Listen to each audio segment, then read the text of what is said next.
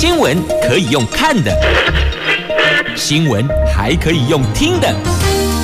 亲切的早安问候，专业的新闻分享，欢迎加入美英主持的 News Online，说新闻给你听。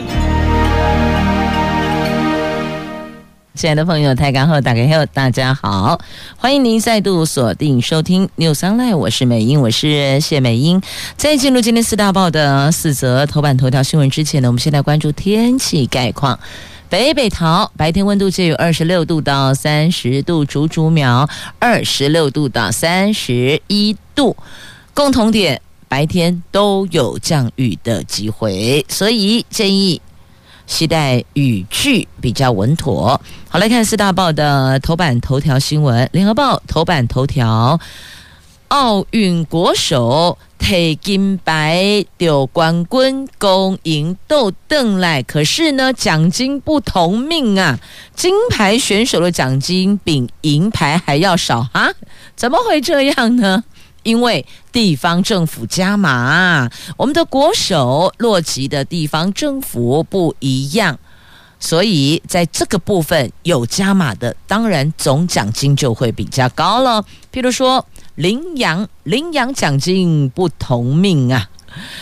金门多，台北市三百多万，所以呢，这里杨多拿了三百多万，因为涉及不同户籍地波刚换了地方加码，所以才会有金牌选手奖金。比银牌少，那台中市奖金十五万升到三百万。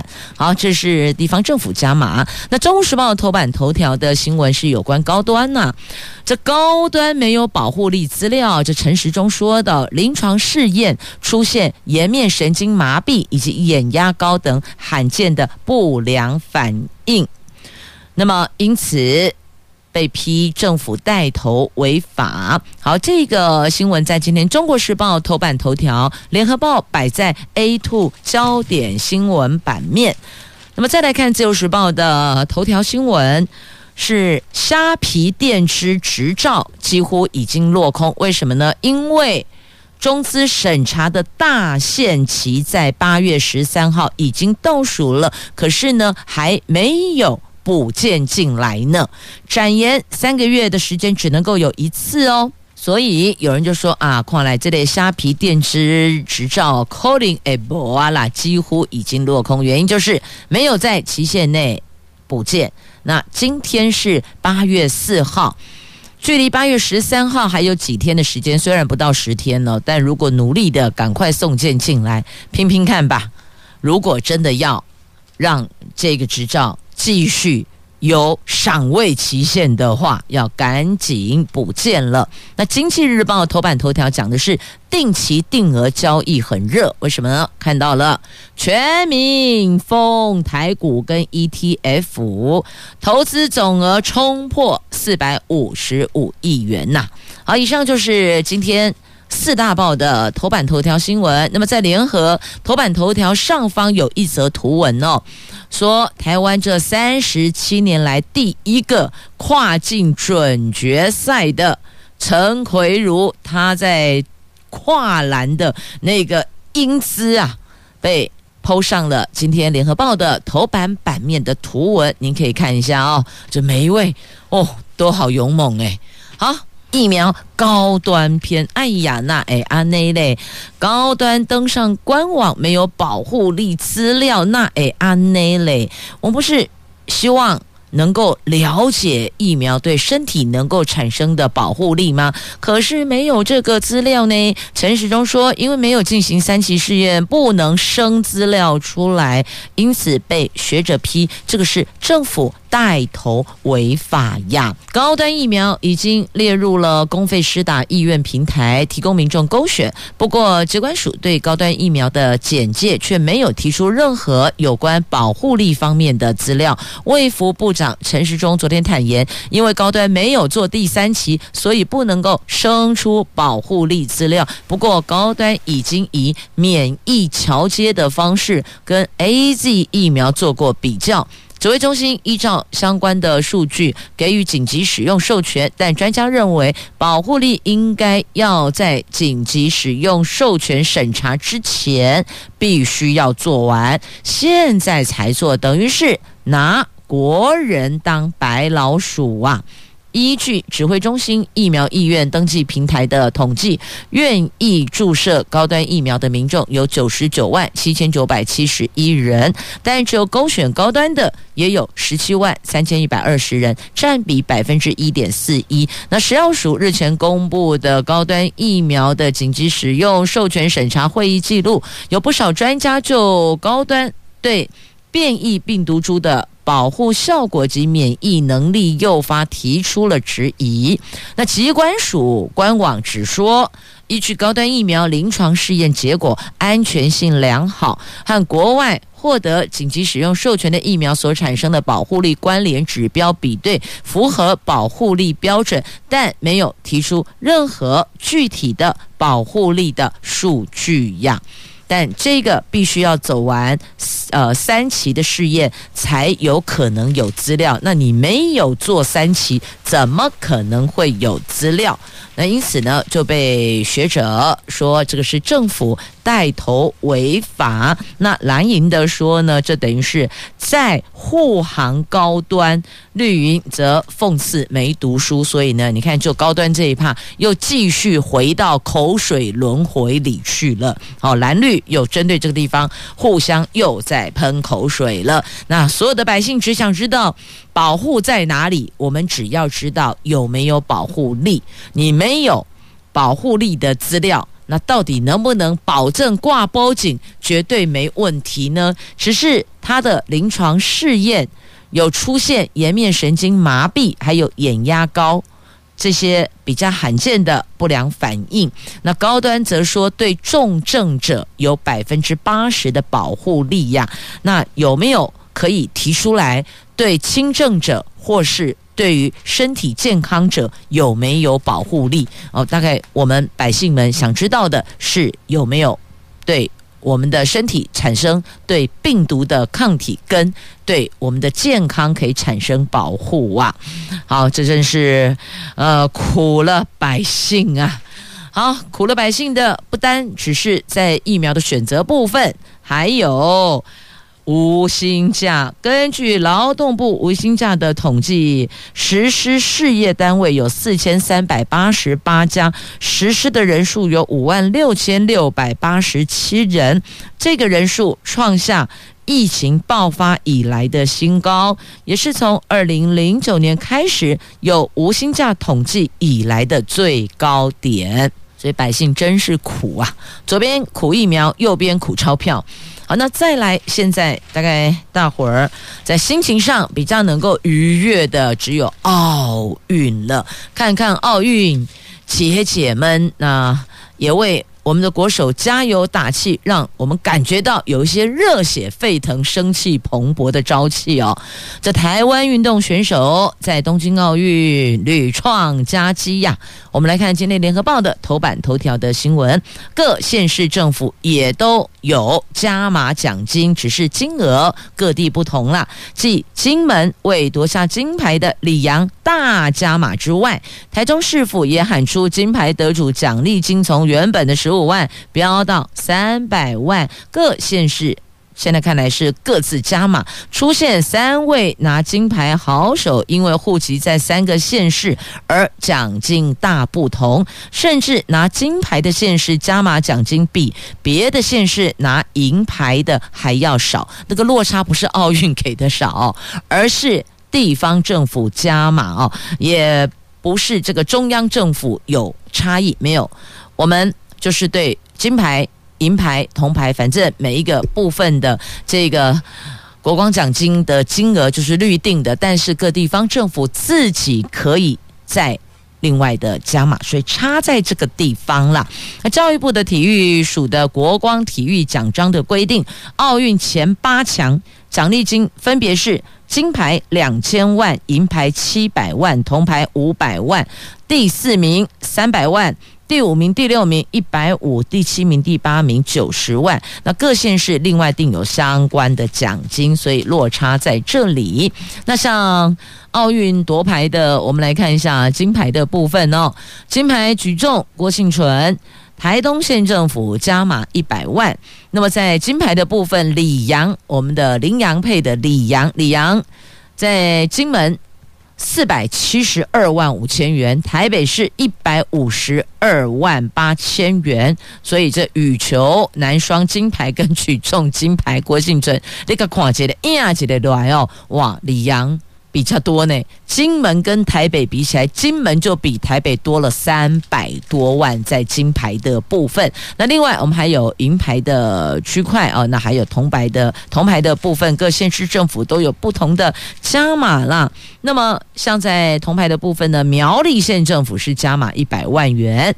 那呃，台北市是加码七十七万八千元，那新北市加码九十三万两千元，这铜牌的部分哦。那么在银牌的部分呢，桃园加码七十五万元，高雄加码八十四万元，台中加码两百万，新北加码一百四十三万两千元。那银牌的部分呢，还有这未均衡的部分，桃园加码七十五万元。邓宇成，台北市加码七十一万元，所以你看，光单刚刚你所听到的，单就这个地方政府的数字，你不觉得听的都已经开始眼花，看的都眼花缭乱，天啊，嘎隆地位清楚啊！因为金额是各地县市政府自己所预定的。好，不管加码多少，我们都非常的与有荣焉。不管你是不是跟我同一个户籍地。但我们都是中华民国的国民，所以代表中华出去的中华队出去的，我们的国手，不管拿哪一个奖牌回来，都要谢谢你为国争光啊！继续，我们来关注《中时报》头版版面的新闻。来，接下来我们要为他们加油啦！黄晓雯全力出击，要争取金牌战斗门票。加亚洲枪神郑兆村今天早上要拼战标枪资格赛，好好的为他们加油吧！东京奥运全集女子五十公斤级四强赛今天在两国国际馆登场。笃定有奖牌进账的中华队女将黄晓雯对决土耳其的恰吉罗格鲁，她准备将所有力量送到双拳，争取七号金牌战门票。另外一位肩负夺牌重任的亚洲枪神郑兆春，今天早上也将在标枪资格赛亮相。而为了要符合五十一公斤级的体重的规定哦，黄晓雯他非常的辛苦，除了要专注技巧上的精进，也要努力控制体重啊！为了要让体重从五十六公斤降到五十一公斤，他常常在凌晨饿到醒，被当假米羹，要巴豆要个警醒哦。七月十九号到日本东京备战后，对体重也是每天是斤斤计较，这些努力获得了第一步的回报。那首轮三十二强，黄晓雯在十六强、八强。都以五比零威风胜出啊！进入最后四强，在拳击赛制上，四强赛饮恨的选手直接并列铜牌，不必再打铜牌战。所以黄晓雯已经是为我们中华队确保至少增添一面拳击的铜牌。所以只要打进四强，肯定有奖牌。那么在队友。林玉婷、陈念琴还有吴世仪先后出局之后，黄晓雯成了中华拳击队最后的希望，压力大到让他想去海边大喊。他昨天留在选手村，在教练刘宗泰的帮助下进行调整，在赛程的最后阶段，他不会只是以铜牌作为满足，等于是以铜牌作一一个起步，他要再往前精进啊。好，他说过了八强战后，其实压力比较没有那么大，但是因为接下来前四强那个动辄最后就是金牌银牌，所以呢，那压力坦白说又回来了。好，那么再来这个台湾男神陈奎如昨天在男子的一百一十公尺跨栏跑出了十三秒五三的赛季最佳成绩，成为继两千年雪梨奥运的陈天文四百公尺跨栏之后，我国第二位在奥运田径赛跑进准决赛的男子选手。预计今天上午的十点零八分，在第二小组第一跑道出发，争取最后。八人决赛资格，亚洲纪录保持人郑兆春跟另一名标枪好手黄世峰上午也将参加资格赛呢。所以今天我们有十点零八分的陈奎如的加油，那还有郑兆春跟黄世峰的加油，这是我们今天要做的功课哦，要完成哦，今天要写的功课哦，要完成哦，为我们的好手加油，他们在。冬奥为国争光，我们在后方成为他们最给力的支持者。好，这是在今天《中国时报》头版版面的新闻。虾皮电池执照迟迟没补件，恐怕恐怕这张照落空了。外资虾皮支付去年底申请电子支付执照增资案的经济部投审会审查，成了今年起加严版的中资审查条例的第一案。因为金管会要求的电支执照申请，最后期限是今年的八月十三号。据了解，目前投审会还是要求虾皮补件中，而且如期在八月底开会，不会提前的。虾皮支付争取电支执照几乎已经确定是无望的。这个加严版的中资条例今年上路哦，只要任何一层中资股权破三成，就视为中资。因为新法不涉及既往，电商平台虾皮购物，只要股权结构不改变，就可以不适用新法重新审查。但是虾皮支付，因为日平均余额有三十亿元，远远超过第三方支付的标准，被迫得增资升级为电支机构。除了向金管会申请电支执照，还得向投审会申请增资四亿九千五百万元。那金管会的银行局说。虾皮支付是去年十一月十三号取得申请许可，依法必须在六个月内向主管机关申请核发营业执照。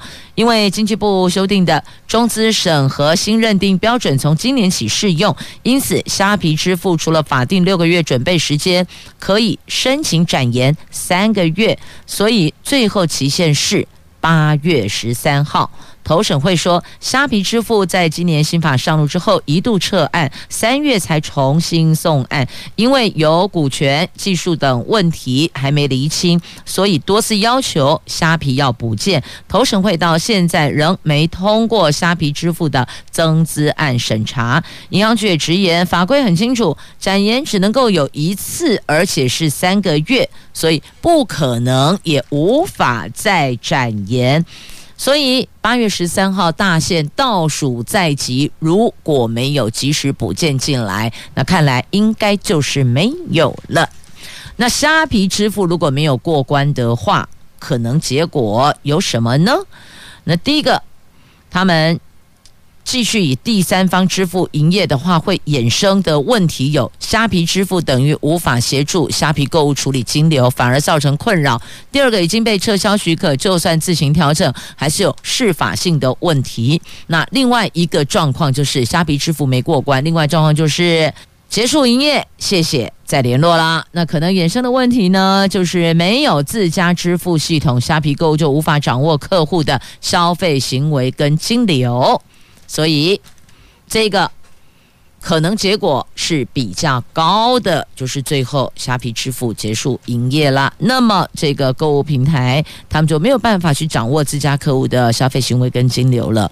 所以，那后续还有没有可能继续在台湾继续的营业呢？这个二选一，看状况啦。但现在看来，似乎没有那么的乐观哦。好，这是在今天的《自由时报》的 A two 焦点新闻版面的头条，因为他们今天头版版面被精品买掉了，变成广告了，精品广告啊！继续，我们来看的是《经济日报》头版头条的新闻：全民疯股市啊，定期定额交易超热的，而且这个投资总额破四百五十五亿元呢，这个人数跟金额都创下历史新高，有五十五万人定期定额投资 ETF 和台股，这是金管会所公布的数字，截至六月底的统计数字哦。这个跟去年同期做比较，去年同期是二十六万人，现在是五十五万人。去年同期金额是一百七十一亿，今年是四百五十五亿，你看都翻倍以上了。但是今年的上半年就新增了十七万一千人，平均是都是啊，这都是就增加的金额跟人数都是二零一七年开放定期定额投资台股以来的同期的最多呀。那小资族尤其最青睐。那今年以来，台股指数持续的挑战新高，吸引小资族还有存股族投入股市。金管会统计，六月底定期定额购买台股跟 ETF 投资人数累计五十五万，比去年同期增加百分之一百零八点九，其中超过四成是四十岁以下的小资族。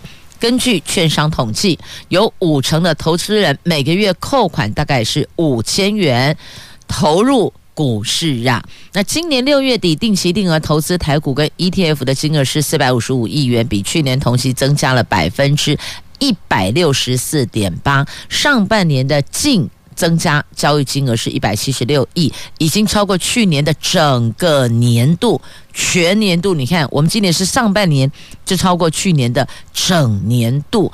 那金管会为了提升小资族用小额投资的方式参与资本市场的便利性，还有扩大证券商经营的范围，从二零一七年一月十六号开放证券商办理客户定期定额方式购买台股跟 ETF，效益逐步的扩大。你看。从二零一七年到现在，我们截至二零二一年的六月底为止，已经有富邦、凯基、元大、华南永昌、永丰金、国泰、元富、兆丰、第一金、台中银、土银、群益、金鼎，还有国票十三家证券商承办台股跟 ETF 的定期定额的业务呢？那为什么会这么受到欢迎呢？为什么会大幅成长呢？主要两个原因。第一个，这一两年。台湾股市指数跟成交量都创新高，因此吸引了不少的小资族利用定期定额参与行情，共享资本市场的盛况。第二个，定期定额属于中长期投资，券商多年经营下来，投资人决定参与定期定额后，很少会退出的。我就固定每个月一个金额丢进去，等于就有点像储蓄的概念。那这有没有？第三种可能性呢，因为银行的利息实在太低了，因此让小资族把资金调整投资的方向，这个也是有可能性的哦。不过呢，金融商品买卖都有风险呢，还是提醒大家要审慎投资。好，接着同样在今天《经济日报》的头版版面的新闻来看，美国联准会。美国联准会有鸽派，有鹰派，老鹰的鹰，白鸽的鸽哦。鹰派说近期就能缩减购债，有官员强调九月宣布，十月行动。不过呢，两派意见似乎没有办法达成共识哦。美国的联准会两位官员三号都发表鹰派言论。主张近期就能够缩减购债的规模，购购买的购哦，债就是债券的债哦，购债规模凸显主席在协调内部的鹰派、鸽派两派官员意见的时候。这个难度肯定是越来越高了，所以你看，他们已经对外直接说了，但是另外一方、另外一派不领情，哎，也没有认同，所以这下子后续又回到原点，主席要去调和、顶耐、从中协商，看来这个难度挺高的。但因为鸽派、鹰派他们的主张不同，因此会衍生的后续影响也不一样，所以呢。要盯紧一点，跨卡金九诶。好，那再来，同样在《经济日报》头版版面有金圆代工扩大到成熟制程了。台积电转投资八寸金圆代工厂，世界先进董事长方略说的。他说，晶圆代工成熟制程市场需求火热，已经陆续有客户上门跟世界签长期的供货合约，确保产能无虞。而面对大陆强势跨足晶圆代工领域，那也直言。目前并没有感受到大陆同业扩产所带来的激激烈竞争哦。那业界的观察，过去先进制程领先者签长约，这个是常态。如今世界。也释出了已经陆续和客户签长约，反映客户预付款包产能的接受度是高的，是第一家成熟制程晶圆代工业者开始跟客户签长约的案例，更凸显市场热络、客户抢包产能的盛况啊！所以等于是什么？你先付钱。预付款，然后包产能，钱到了我才开始生产。哎，现在比较能接受了，为什么？因为物稀为贵啊，因为这个僧多粥少啊，供需失衡啊，太少了，那太多人要抢了，所以大伙只好把。等于说，买方自己要把筹码再垫高，才有可能去拿到卖方的这个产能单嘛。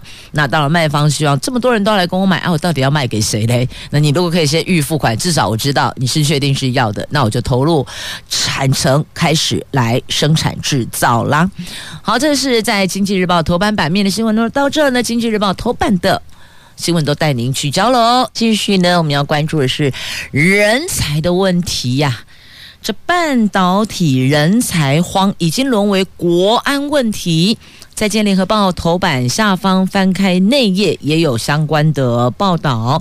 这每个月需要两万七千多人，这工程师的缺口比作业员还要大呢。这半导体人才争夺战是从北打到南呐、这堪称护国群山的台湾半导体产业，去年产值已经突破三兆，产业蓬勃发展，却出现人才荒。根据媒体取得一零四一零四人力银行的最新的半导体产业及人才白皮书显示，半导体征才在今年第二季创六年半的新高，平均每个月要。两万七千多人，上中下游都缺相关制成的工程师，人员缺口高达一一万。一点五万名啊，就一万五千人呐、工程师的缺口这么大，已经超越第一线的包装作业人员。这种现象暴露出台湾半导体人才荒及供给失衡的国安问题呀！加恐怖呢啊！为什么会有这样的状况呢？有几个原因啦。第一个少子化，第二个国外其他的国家。挖角，祭出高薪优厚的条件，尤其日本、韩国。那再来选读理工的学生人数减少，那现在只好由顶尖大学携手台积电、联发科培育高阶人才，只能够从这个地方想办法生出半导体的专业人才呀。所以产学创新条例，业界是相挺的。今年第二季半导体每个月征才人才需量三万人，将近两万七千多人嘛，两万七千七百就将近三万人。但是这个缺口逐年加大，抢人才的状况是从北部延伸到南部，从上游抢到下游。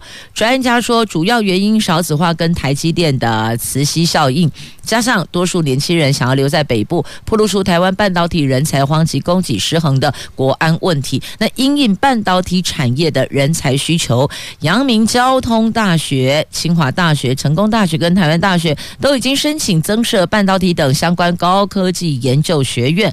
目前，阳明交大和清大宣布已经通过审议了，今年八月开始运作，最快明年初就会有第一批的硕士、博士新生报到啊。那 IC 设计龙头厂联发科的董事长蔡明介日前投书给媒体，点出了本土科技出现人才荒，而且撂下重话，台湾的研发人才也会产生无法衔接而损及国际竞争力，这个将会动摇国本。呼吁政府要重视数理教育。可是现在选读理工的学生人数也减少，那已经少子化了，再加上选读理工人数减少，这不就是雪上加霜了吗？再来。其他国家寄出了优厚丰厚的条件，挖角挖人才呀。那选读理工人数减少，那选读哪里最最多呢？商管四季二专缺额也有四成三，商管是最吃香的。四技二专日间部联合登记分发入学，昨天放榜，技专校院招生委员会联合会统计，今年总招生名额三万九千多名，录取两万两千多人，录取率是百分之九十一点九，缺额达到一万七千人，总缺额率高达四成三，多半都是落在私立学校。教育部说，注册率每满七成将扣下一年的招生名额跟补助款，呼吁各校。要精准评估招生名额呀。那联合会的执行长段球庆他说，私立学校招生决策涉及多个单位，可能是董事会不愿意调降名额，校长也不能够做主啊。那近几年技专开始寄存名额，如果获得一百个招生名额，在招生前向教育部申请寄存二十名，最多只能招八十人。那如果招满八十个人，招生率就是百分之百，有助于提升。账面上的招生率，但实际上这些人并没有进来呀，所以技职这个部分也是有这学生缺额的问题哟。所以你看，这回归到问题的原点就是少子化嘛，所以会造成各学校的招生人数可能就不尽如过去那个年代哦。过去那个年代增产报国很踊跃啊，所以这个部分应该也是要跟着。环境来做检视跟调整，或是转型来因应现在的现况，少子化的现况嘛。好，这是讲到教育的部分哦，人才的部分哦，一块儿来带您关注。那也讲到了毕业季，哎，往年呢、五月开始啊，毕业生心情就很愉悦啦。那当然有升学压力的，另当别论哦。那如果没有升学压力的毕业生，就开心的不得了，五月开始就开始。提前放假了，对吧？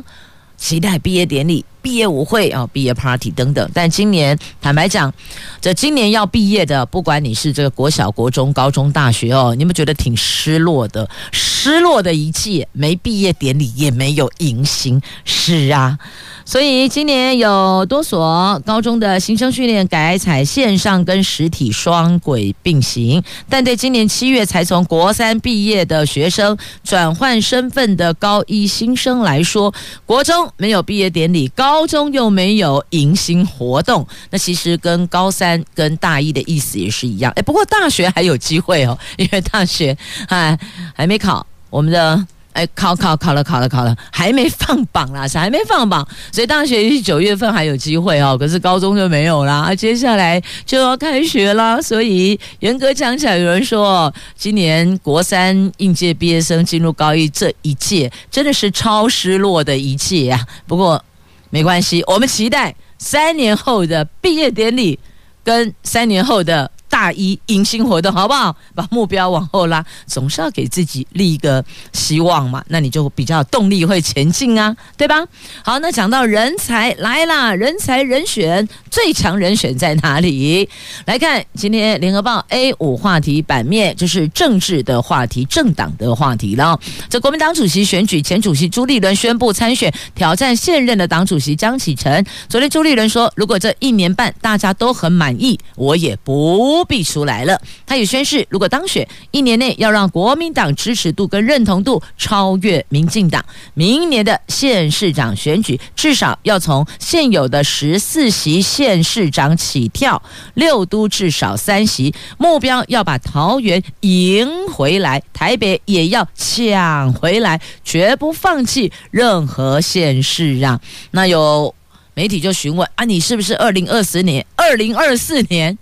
要推出，就国民党要推出最强的总统候选人，但也有人解读他朱立伦是借由选主席卡住新北市长侯友谊。那另外也有要图这个二零二四总统大卫的。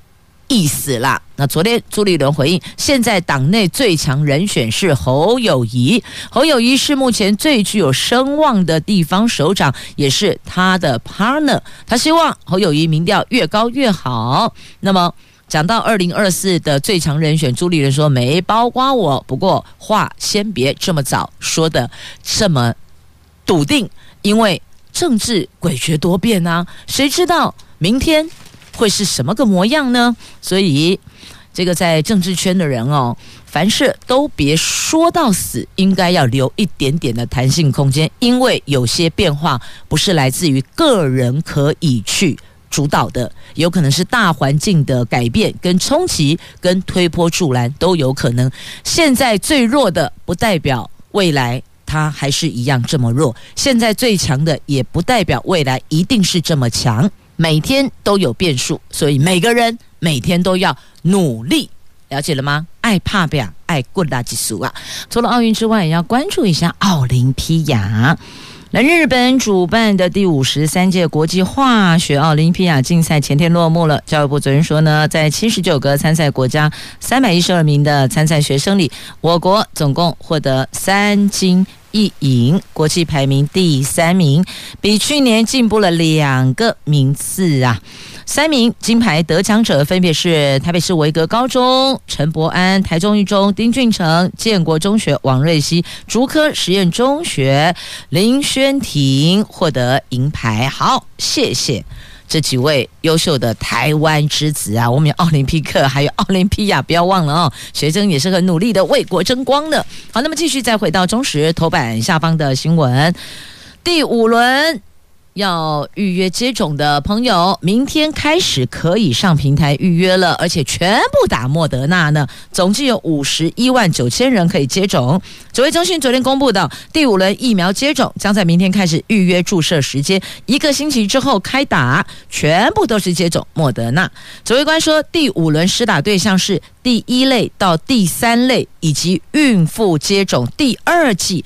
以及当初医院登记就勾选莫德纳的六十五岁的以上长者，还有五十五岁以上的第九类对象等，总计有五十一万九千人。那么再来孕妇专案桃园的部分哈，孕妇专案第二季莫德纳有六百个名额，今天预约。所以桃园的朋友，如果你是桃园户籍在桃园的孕妇哦，要要注意一下，赶快稍后快点预约，十点接种。平台预约，就是因为桃园卫生所不能打，那另外开专案补救。今天十点接种平台预约，后天下午两点接种，六号下午两点到五点在市立体育馆施打，同时提供爱心计程车免费接送。好，这个是有关这个莫德纳疫苗施打的部分。那么，另外再来要提醒大家哦，这豪雨台风接力，小心农损二度伤害呀！中南部连日豪雨造成了农田泡水。北农昨天蔬菜每公斤平均批发价到四十一元，比上个交易日的三十四点八元已经涨了快两成了。那偏偏在广东海面的热带性低气压，气象局预估它最快今天可能会增强为轻度台风，叫做卢碧，而且目前预估路径会顺着台湾海峡而上，所以。中南部可能又会有局部大雨或是豪雨发生，连农委会都忧心忡忡，中南部的蔬果产区会再受到二度的伤害呀，所以也提醒大伙儿要注意防范豪大雨呀。也谢谢您收听今天的节目，我们明天空中再会了，拜拜。